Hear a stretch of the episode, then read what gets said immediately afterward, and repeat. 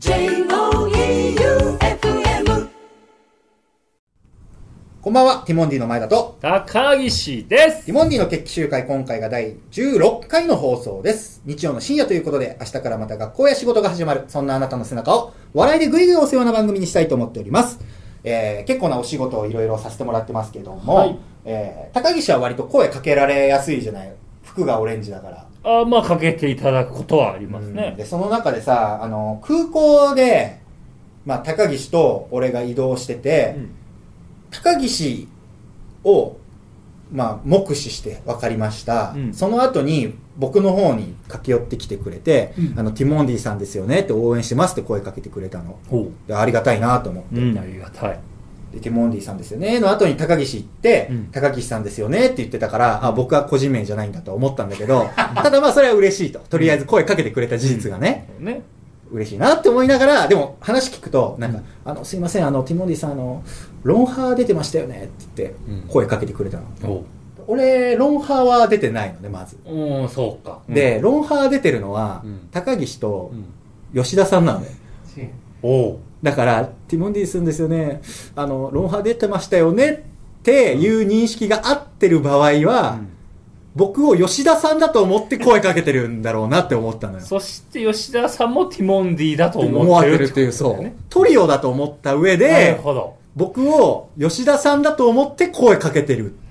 でも一回僕トリオって言われたことある 誰からよ？他の二人うもんよく見てますって最近あった。高岸を、はい。すみません、高岸、ディさんあ三人とも好きでって。高岸さんとは言われてない。ティモンディさんってだってティ。モンディ、あ、あどっちだったか？なティモンディ、もう全員好きで、3人とも好きで、ティモンディ3人とも好きで。う。ん。まあ、ティモンディだけどまあそうね、実際。うん。トリオだと思われてんだね、もう。そだって出演ティモンディって出てる時は、吉田さん、え、出ないの？って思ってるんだろうな。なるほど。少ないなって。い一人、どうしたんだろうって、忙しいのかなみたいな。あの、ボル塾スタイルでやってるのかなっていう。3級で。一人いないのかなみたいな。で、まあ、俺はちょっと思ったの。そのまあ、はい声かけてくれるのは嬉しいけど。ね、ありがたい。で、まあ、これで、あ、もちろん、その、間違っちゃって、うん。僕が出てるもんだと思って声かけてるパターンもあるから。うん。だからそこは、ね。ううんん。だからそこはもう、前田さんが出てたって印象が残るような放送をしていかないといけないなって、まず。うん。前田さんこれ出てましたよねって言われるように頑張んなきゃいけないなっていうのは思ったけど、はいもう一つ、やっぱその、吉田さんもうん、純吉田もティモンディなわけじゃない。うん。だから最終的には、JY パーキングさんですよねって吉田さんに声かけられるまで頑張んなきゃいけないなと思ったまず。ここでしか言ってないもんね。とりあえずは。だから JY さんって言ってくれた方は、はいこの FM 愛媛さん聞いてるわけだなるほど。リし、スナーなんだってわかんでね。で、顔もちゃんと他のメディアを通して、あ、これが吉田さんだって見ないと意識的にうんうん把握できないじゃない？僕の身内に吉田さんのファンいますよ、ね。もう。どなたですか？その、あ、もう親戚。あ、親戚で、は純吉田ファい。ン？もう吉田さんファンですっていう。へサインもらおうかしらっていう。言いますよ。逆に今このタイミングでさ声かけられたらまあラジオ聞いてる方じゃないですか、なんか怖くない？ラジオ聞いてる人に声かけられる。いやいや。裏方が。しかも顔バレてるってことですからね。他のメディアでもチェックして、映像出てますからね。そうよ。ぶ不気味ですけど。しかもどんどんあの、JY パーキングのコーナーで、その、個人情報もちょっとずつ 漏れてってるかあれダら、メだよ。ダメなことですけどね。本来会社員会社員の前に急に人人間ですからね。ただあの、僕の父親からも非常にあの、評判はいいですよ、吉田さんからの。前田のお父さん僕のお父さんんも、あの、腕の立つマネージャーさんでしょってそうですね。ありがとうございます。一回ねそう、ごおご挨拶させていただきましたけれども。ありがとうございまあ、だ第三のティモンディとして、僕はその、ちゃんと声かけてくれるまで努力しないとなっていうのは。いやいやその努力は間違ってる。いや、間違出演者じゃないから。いやいやいや。君たちがいや頑張っ、てもうやっぱ、その、第3のティモンディとして、やっぱこう評価してもらえるんだったらしてもらいたいからね。僕らがやっぱその吉田さん頑張ってくれてるなと思うのはもちろん当然だけど、他の人もやっぱその頑張りっていうのを認めてもらえる機会があるならね、そう。いやわざわざ。いや俺が欲しいのは上司とスタッフさんの評価だけど。あ、そんなティモリアンみんな列に並んで今、JY パーキングのコーナーにお便り出してるのに、そんな確かに。ねそんな言い草はないですよ、みんな。並んで、一列になって、吉田さんの後ろ、今並んでるのに。いやドラクエ状態です、今。お気持ちありがたいです。今ドラクエです。よ前田のいや前田の全体的に前田のいたずらじゃん。こ いや、そんの流れはさいや、そんなことないです。もう、いまたずらずっとされてるのよ 多分。あ、いや、いやいや、本当に吉田さんの話をしたいっていや方がいっぱいいるっていうのは僕感じます。ですし、やっぱ評価もっと聞きたいっていうね。力がある方ですから、そのマネージャーとして頑張ってくださってますから。はいもうこれはもう、いろんなマネージャーさんいますけど、やっぱ、ん僕らのこのリスペクトが前提なんだよっていうのをやっぱね、吉田さんにも分かってもらいたいですし。うんだこれはもう、前田と吉田をこう、まあ、声が似てるっていうのも、ゆなんかお便りで、あなんかあった気するんだよね。だから、声も顔もやっぱ違うものなんだよっていうのも、まあ、吉田さんにも悪いし、吉田さんと一緒って言われるのは。だからちゃんとそこ区別つけるためにも、僕はちょっと声色も変えながら、いやこういうのは変えんなよ出演者なんだから ちょっと JY, JY さんが伸び伸びできるようにちょっとやっていかないといけないかなって思いましたね。あと、まあちょっと最近なんだけど、うんまああの、富澤ファミリーと焼肉を食べたのね。ああ、前回もなんか言ってたね。で、普通にやっぱあの、富澤さんが偏食だから焼肉が多いのよ。うんご飯行こうってなったうんら。生魚がね、食べれないから。その時にふと思ったけどさ、シンプルに。焼肉ってさ、一人前、全然一人前じゃないの。一人前、一人前じゃない。カルビ一人前って言っってて、て。6切れぐらいしか出てこないじゃん。うん。一人前じゃなくない？ああ、確かにどういうことなんだろうね。だって俺、トータル一人で20人前ぐらい焼肉食べたけど、うん。一つで一人前だという認識みんななかったもん。もう、バグってて。あれ、何を基準にしてんだろうね。なんかどう定だろう。食だとお腹いい感じが一人前でしょ？まあ、そうね。まあ、お弁当一つとか、うんまあ、丼一個とかは大体一人前じゃん。ねご飯と何かとか。うん。あの一皿の、多分おそらくだけど、100から200グラムぐらいだと思うのね、肉。うん。を一人前って言って、出す根性、すごいよね、最初。で最初勇気いるでしょ。なんかピースを集まってみたいなもことなのかな焼肉というものは、カルビ1ピース、ハラミ1ピース。まあ、ピースならいいけどね、まだ。そうか。うんカルビ1ピースって書いてくれてたらわかるってこと？一人前という表記で、一発目行くとき、これで一人前でいいっていう人、いるかなーって考えたことはないけどな。で、高岸もあれ一人前で済んだことないでしょ。済んだことは、まあ、他のも食べるからね。うん。肉一人前でお腹、そもそもまあ、大食いな方ではあるけど、は一人前だけで済んだものないでしょ、肉一つだけで。一皿で。一人前食べたーってならないじゃない。いでも、これは僕、一人前かもしんないな。一皿？そう。だから各、いろんなのを食べたいから。うん。だから全部1でちょうどいいと思う。じゃあ牛のそう。一人前は全部位を集めたらら一人前。そんなわけあるか、おい。えじゃないの？多分そうだと思うけどな。だとしたらだいぶ退職感の人がベースを考えたよな。や俺ちょっとこれ、腑に落ちないというか、まあ、その文化があったとしても、うん一番最初に、一皿これで一人前でいこうって思ったやつやばいなとは思ったな。はあ。一じゃあもう、最初から何十切れもっていうこと？一人前。最初がもしかしたら、一人前で何十キロ、ほんと、一1キロぐらいの。一食でお腹いっぱいになる分ぐらいで一人前で出してたけど、い、や、これそんな一つでいらないよって言って徐々に少なくなってっての今なのかはわからないけど、うんあれで一人前ではないでしょ。そうは思う、今。ほほう。なるほど。だって例えば違う食べ物を出すときに、うん。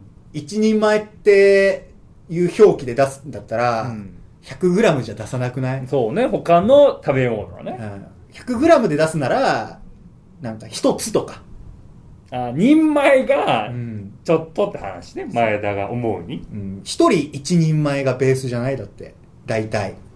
うん。そうね、どんな料理もね。一食チャーハン一人前。うん。って言ったらまあ、大体イメージつくじゃん。うん、わかります。大体こんなぐらいかなっていうねだからこう他の足を揃えてない感じすごいよな。肉だけ。そうなんだ。他の食べ物だっ初めてて思ったなそれ。他のないからねあんまり。焼肉だけ文化おかしいなっていうのをこの間食べてる時に。おかしいなと思ったんです。そう。で富澤さんにうん。えちょっとえこれ一人前って一人前じゃないくないですか？って言ったらなんか本当あの焼肉っていうのはあのモデルの細い子が作った文化なんだよって嘘だけつかれた。嘘だけつかれた、えーあう嘘なんだ。多分そうでだってモデルよりも焼肉の方が早いでしょ文化として始まるのが。じゃあお便りの方行ってみますか。はい、えー、ラジオネームパンダの尻尾は何色さん。はい。私はティモファン、ティモリアンというより、エヒメリアンになってしまったことをここにご報告します。エヒメリアン。愛媛柑橘部のお仕事が決まって以来あ、僕らのね私はスーパーをはしごし、柑橘を探しては食べまくる毎日でした。あありがとうございますコロナが落ち着いたら愛媛に行きたいのでおすすめの場所教えてください。高木さん、やればできました。前田さん、好きです。なるほどはい。エヒメリアンって気持ち悪いな響きが別に愛媛の柑橘を愛してる方でいいのに、うん。ティモリアンの方式を愛媛に持ってこなくてもいいよな、これ、初回か2回目かにも1回言ったよね。はあ。おすすめ場所。愛媛の。そうそでももし一日うん。愛媛で休みありますってなったら、うん。高岸だったらどこ行く？う。1日休みありますか？そうだ愛媛のもう、ま愛媛の海も好きなんだよね。五色浜とかさ、鹿島の砂浜とかも好きなんだよな。のんびりできるじゃない？海の方津浜とかもやし。まあ山もいいけどね。うんとべ ZOO もいいし、別子銅山もいいし。だじゃあ今月うん。一日休みがあって、でもうスケジュール的に愛媛にしか入れないと、はい。で一日愛媛でオフで、うん。まあ車は JY さんが運転してくれるとほ僕もちょっと外出たいんだよねっていう JY さんの要望う。で、どっか今行きたいところある？って一日で行けるようななるほどね。俺だったらでも、まあ、正直、うん行ったことない場所も多いじゃないいや、多いよ。まだまだある。だって僕ら、野球、グラウンドと学校の往復しかしてないもんね、ほぼ。で移動中にあここら辺すごい景色いいなとかバスで見たりとか、うんそうね。そういうのの知識でなんとかこう保管してる部分も多かったりするから、うん。愛媛マスターではないけど、うん。でもあの岡田さんがかんあの偉い人なのね。あの日本の元監督、うん。今治 FC が J3 でうん。愛媛 FC が J2 か。うん。でサッカーの試合をまだ愛媛で僕サッカー好きなのに見れてないからこれはちょっと足運んでみたいなっていうのはあるかな現地観戦ね。藤本くんとかはもう僕らの後輩で頑張ってるからね一つ下でね。で試合でなんか対談もしたじゃないしました。妹だけどね。で試合でなんかもし得点取ったらやればできるみたいなちょっとゴールパフォーマンスでできたらいいですねみたいなうん。わざわざもそう僕らに寄せて言ってくださったわけだから、まあ一日休みやって試合がある日ならちょっと試合見てみたいなっていうのあるな。大神寺のところのグラウンドすごい綺麗だったんね。ん。綺麗だった。すごい。もう海も綺麗だったし。そうそであれかあのとべ ZOO の近くにう。えーニンジニアスタジアムがあるから行ってみてもいいかなっていうのはうん俺は。なるほど。俺の休日そんな感じかな。うん。高岸は海？海一日も行きたいしね。やっぱ、まあ、ボッチャも見には行きたいけどね。野球博物館とかあるから。あるからね、坊っちゃんスタジアムの横に競輪場あるよね。あれ行ったことない。ねだから競輪愛媛も、うん。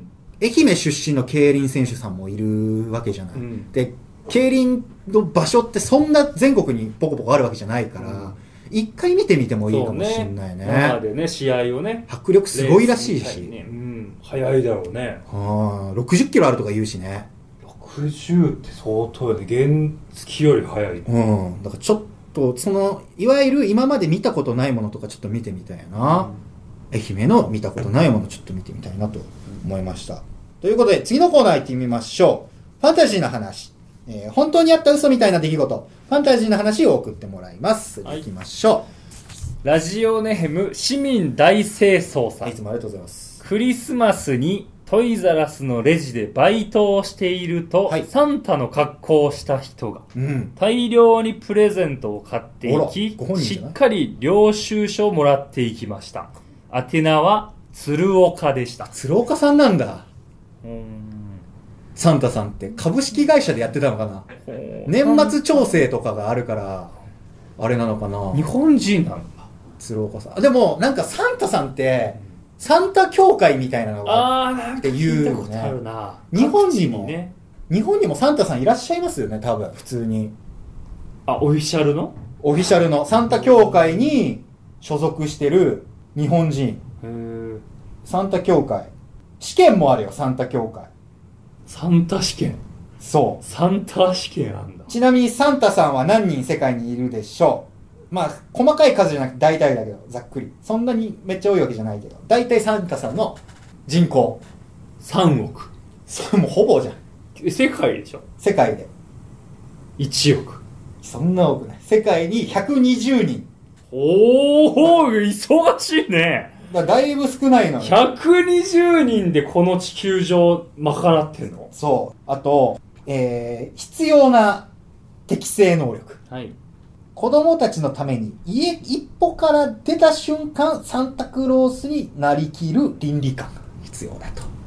ほうほうなるほどサンタだという自覚ねそう。だから、鶴岡さんは、領収書取ってるの、ちょっとこれ、黄色信号出てますよ、これそうは。なんですか？やっぱ株式会社なのかなとか、いや、これ個人事業主なのかなって、もしかしたら頭のいい子供は思うかもしれないから。これ黄色信号の鶴岡さん、サンタさんでしたね。これは倫理違反ってこと？サンタクロース協会の倫理違反にかけられる可能性へがありますね。ここからもしかしたら一人脱落者が出る可能性が、ー120分の1の1が199人になるかもしれないです。119協会人 ?119 人えー続きましてラジオネームパーカーさん、おパーカー。えーこの前の雨の日ほえーお昼ご飯を買うためにコンビニへ行き、傘立てに傘を置きました。あるね、コンビニに。買い物をした後、店を出て、傘立てに手を伸ばそうとすると、うん今まさに僕の傘を手に取ろうとする見た目竹中直人さんなおじさんがいま した。竹中さんは僕に気づくと、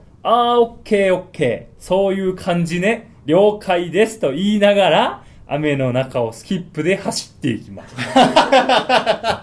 何がそういう感じなのか。なぜスキップだったんでしょうか。不思議でした。なるほうど。ーん。傘ちなみに高岸コンビニとかでさ、はいなくなってたことある？ない。一回もない。嘘、うん、ない。俺、でも、なくなってたの、ちょいちょい。えでも、まあ、その度にコンビニで買って、ー。はなくなってたからもうか新しく買ってってしてたんだけど、この間3000円ぐらいのちゃんとした傘買って、おー。そしたら全然取られなくなったわ。へ高岸何の傘で取られないの？ー。え、ビニール傘僕。はあ、なんだろうね、取られるのと取られないのと。取られるってあるの？いや、なくなってるんだよね。で、うわーってなくなってるのは、差し忘れたわけじゃないよなって、まず一瞬思うのね。ああ、なるほど。間違えちゃったんじゃない？まあ、あの、他に傘がないっていうのもあるし、その、一本、オンリー。の間違いようがない。そうのパターンもあるし、あ、まあ、パターンいろいろあれど、おそらく傘なくなった人多いと思うのよう。んこういうか、竹中直人さんみたいな人がやってんだろうな。あ、そういう感じねって言って、ごまかし方下手くそすぎるけど。うん。そういう感じねなんだ。うん。あの、駅にさ、レンタル傘みたいなのない？たまに。ああ、スーパーで見たことあるかな。あスーパーにもあんだ。ある。うん。駅にもね、都内ちょいちょい、その、60円とかで借りてすぐ次の日とか、その次の日とか返せば、OK みたいな。レンタシルェア増えてるからね、今。自転車もあるようね。ん、あるよ。結構、借りるときあるよ。え、レンタル自転車借りてんの高全岸然借りるときある。俺、借りたことないんだけど、あれ。どういうシステム？だから普通にその、ポートがあるんだよ。自転車の。ポートって言うんだ、あれそう。で、近くに借りるとこあって、借りたら、15分70円とかでう、ん。で、どこのポートに返してもいい。空きがあれば。その、ポートの場所を把握してないと、そう。さまよいポートをするわけでしょ、うんだから、普段、車とか自転車で移動している人なら、うん結構使い勝手がいいの。そう、いいと思うよ。例えばもう、最初スタートがさ、電車とかじゃないといけない距離のとこに行った後に、ポートで借りてとかだったら、観光とかもいいしね。ポート観光。そう、ポ,、えーポートで借りて観光がしやすいじゃん。まあ、レンタルサイクルだからね、要は。ほう、なるほどね。やったことない。なんか、スイスだったかな、二人で行った時に。あの、あれね、電動キックボードで。めちゃくちゃあったね。あの、しかも、電動のめちゃくちゃスピードが出るタイプの出てたキックボード。40キロぐらい出てた。あれも多分、あれでのポートに返せばってやつだよポートだとね。あれだ、2019年だからね。俺らが行った時で。も日本に来るって、なんか、来てるあね。うちの近所とかあるあありますうわ、だからもう。最近なんだ。はあ、あれ、スピード出ます？それ。スピード出るタイプだと思うよいや、なんか日本は免許いるんですよね。え？免許とヘルメット。それとなんか。あとバイクの後ろについてるナンバーみたいなナンバープレートも。自分のやつだったらハンナイトだ。あ道路交通法上ってことかな？はあまあ確かになんか事故とかあった時に責任の所在とかめんどくさいんだろうけど、日本は日本の法体系がありますから。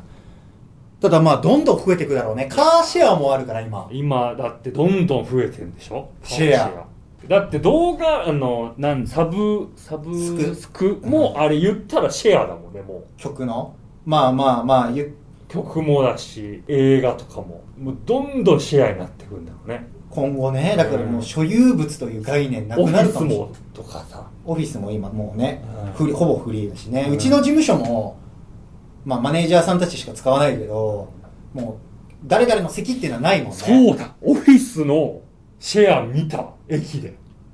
ああまああるよね。そのレンタルのね。そう。打ち合わせ室みたいな。あるよね。駅とかにも、なんか会議室レンタル会議室みたいなタバコを吸うぐらいの大きさにあった喫煙所ぐらいよね。だから本当何でも何でも手に入なっるてくんだろうね。時代になるんだろうな。家ももっと増えるかもしれないね。そうね。だから家買うのとかもまたちょっとどうなんだろうって思う選択肢が増えてくる気するな急にちょっと近未来なお話になっちゃった。竹中直人さんの傘の話から。流れ感じるからね最近。そうだね。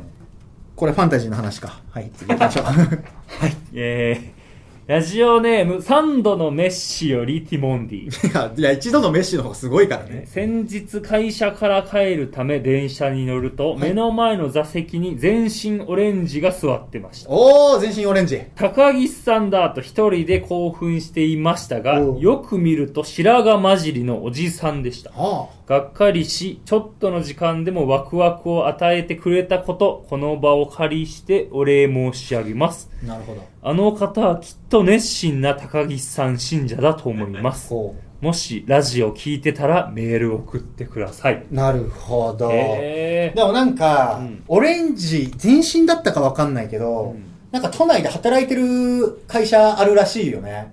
聞いたことない高岸、えー、はいあります。六本木あたりでなんかなんかよくみんな街歩いてる会社員全員がオレンジの会社でうん高岸さんってそこの人なんですかみたいな俺言われたことあるもん、えでおそらくその会社員か高岸か以外ーにうん。全身オレンジの人いないでしょって思ってたらいるもんなんだね、ライブとかにはね来て来てくださる。分かってね。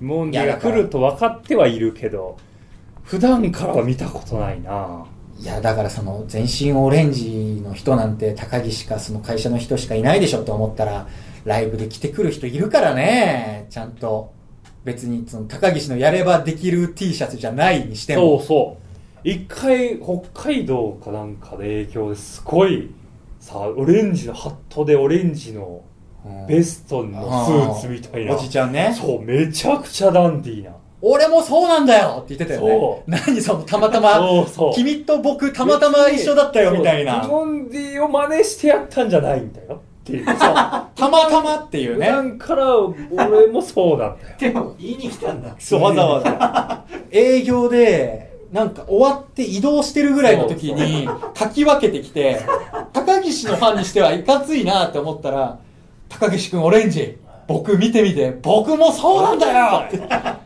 メンタルは同じような感じだったけどね、なんか。元気もらいましたしね。ラテン系の匂いをしたよね、精神が。そう。明るい感じかっこよかったた。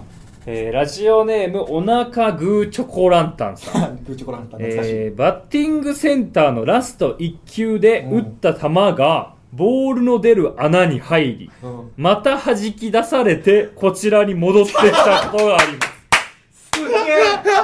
それはファンタジーだな。それをもう一球打ちました。す いやいや、そこまで聞すごいごい。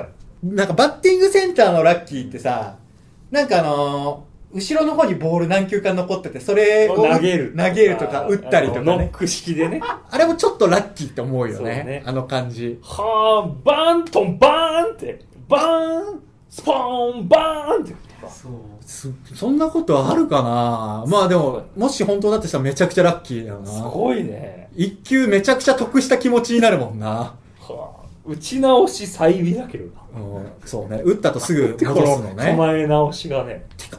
入ったことあるかな？人生で。結構さ、人生でバッティングマシン打ってきたじゃない。え、もうあったよ。1、2回あったよ。ちょうど帰ってくるとそう。ころに。この、うーって、バルーってなったの覚えてる。あのマシンのゴムのゴムのタイヤみたいなのが2そう個ついてるじゃない。上下についてて、この間に入って、ボーって。あれでもそんなババってなる隙間あるっけ？だからあれかな、枠のところになったのかな。なんか、伊豆か誰かの。一個奥入っちゃって、この行きますって言って入れるところにボールがあってガーンなったのかな。ああ、でもあれを押しのけるって相相当な打球速度だよね。ね。どうなったんだろうな。バッティング、まあ野球してるから分かってるけどさ、この凄さというか、ねラッキー加減。野球知らない人からしたら何のこっちゃって感じだよな。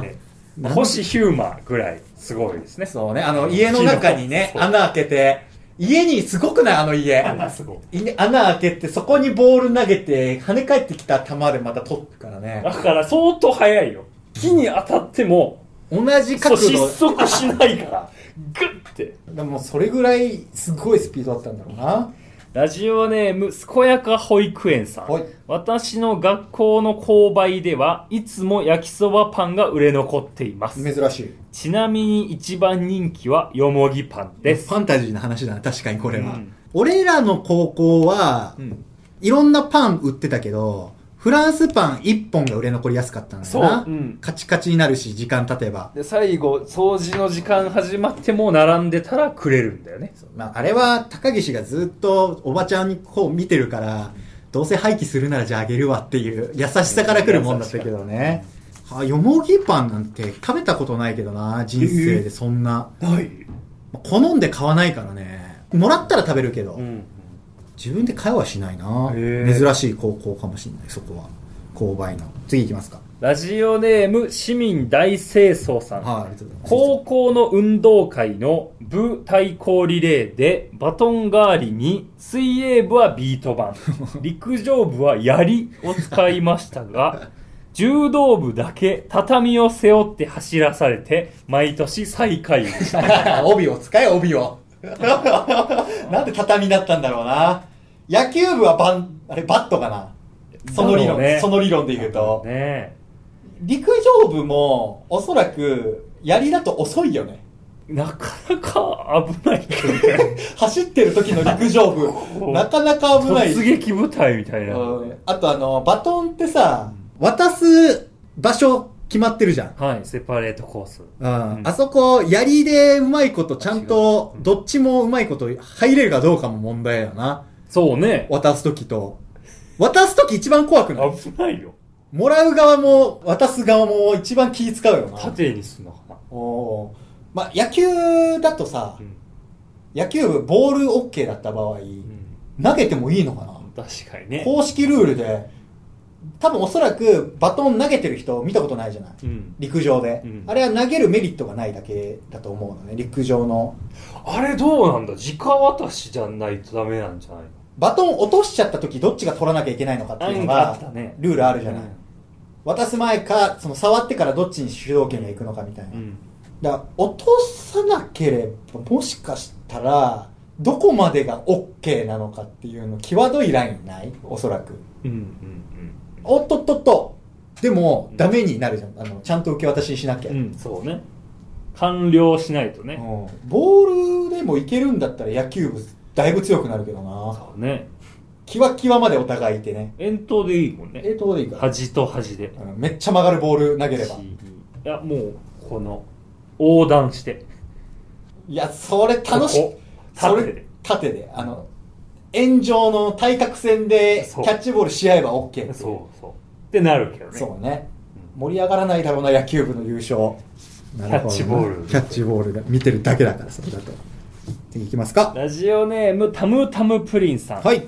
20年ほど前地元の駅でラモス・ルイを見ましたおー、すごいラモス・ルイは自販機で飲み物を買っており、ん私に気づくとおもむろに釣り線の小窓から出した500円玉を私に見せつけ、うんそっとポケットにしまう 嫌あのな。パフォーマンスは何だったのでしょうか？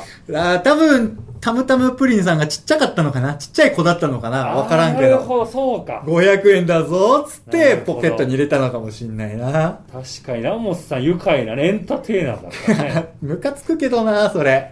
500円玉見せられて。見せてくるっていうのがムカつくけどな、なんか。何言えばいいんだ、こっちはってなるしな。次じゃあ、見ますか。えーラジオネーム前田智則世代のコボちゃん、はい。えー私の応援するソフトバンクホークスに関する話、はい。2010年育成ドラフト4、5、6位で入った選手が一軍に上がり活躍している、ねれに尽きると思います、うん千賀選手牧原選手甲斐選手です。はあ、ファンタジーだね、確かに。うん確かにね。嘘みたいな出来事だよな、そそれ。うね。普通、ドラ1、ドラ2、ドラ3が、うん。みんな活躍すると思って取るわけだからね。そうね。育成も、まあ、最終的には戦力になるだろうと思ってるから取ってるんだろうけど、うん。こんな球団の主軸の大エースになるとはっていううね。ん。すごい話したね確かに。これは本当嘘みたいな出来事、ファンタジー夢のある話ですねああ。千賀投手も嘘みたいなフォーク投げるしね。確かにね見てみたいね生でちょっと打席立って見せてもらえる機会あったら、ちょ録画しておかないとって思うけどねうん。ちょっと自分でも。これ確かに嘘みたいな。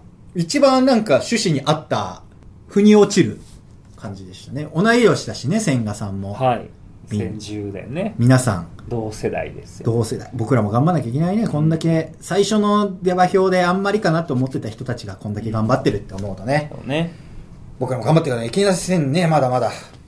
というわけで、えー、ティモンディの決起集会第16回のエンディングです。今回いかがでしたでしょうか、高岸は？ねたくさんあのめなんだっけこれメールかたくさんメールも読めてよかったと思いますよそうね。まあ、あのー実際だと6、6分ぐらいオーバーしてるんで、まあ、ちょっとまたここから減っちゃうかもしれないですけどね。まあ、この、実際こう流れてる、電波で流れてる時には、このみんな流れて読まれた人たちにはステッカーが行くんでね。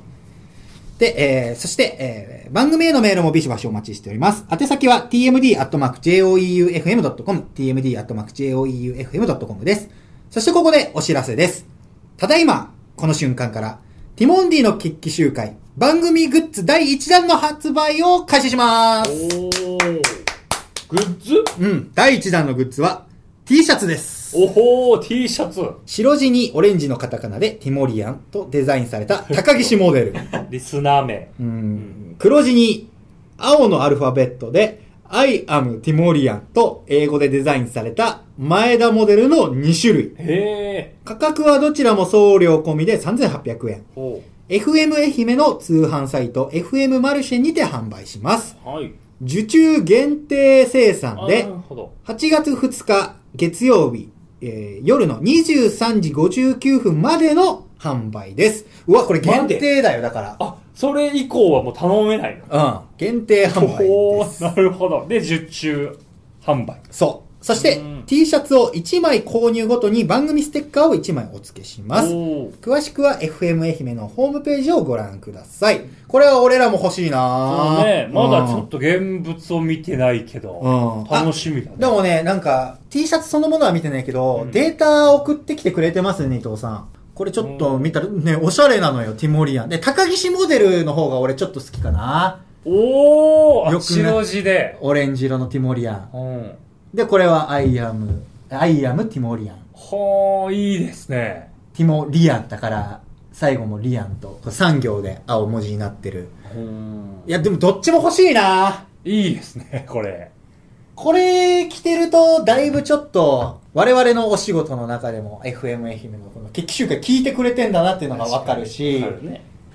まあ、今聞いてる人たちじゃないと買えないわけだからね、これは。え、あ、そっか、8月にまでだから結構短いもんね、期間も。そそっか。う。だから、うん。俺、2枚ぐらい買っとこうかな。欲しい。前田モデル、高岸モデルの2種類のはい。販売でございます。うんありがたいね、こんなにデザインしてくれてね。これも FM 愛媛さんがうん。デザイン。作ってくれまして。はあ、ありがとうございます。そうなんだ。ありがとうございます。まあ、ぜひぜひ買って手元に置いてはいみてください。そしてこの番組のアフタートークを、ポッドキャストとラジオクラウドというアプリで月曜24時から配信します。さらに放送には収まりきらなかった未公開トークもある今日の放送を次の日曜12時に配信します。こちらもぜひお聞きください。それではティモンディの決起集会お送りしたのはティモンディの前田と高岸でした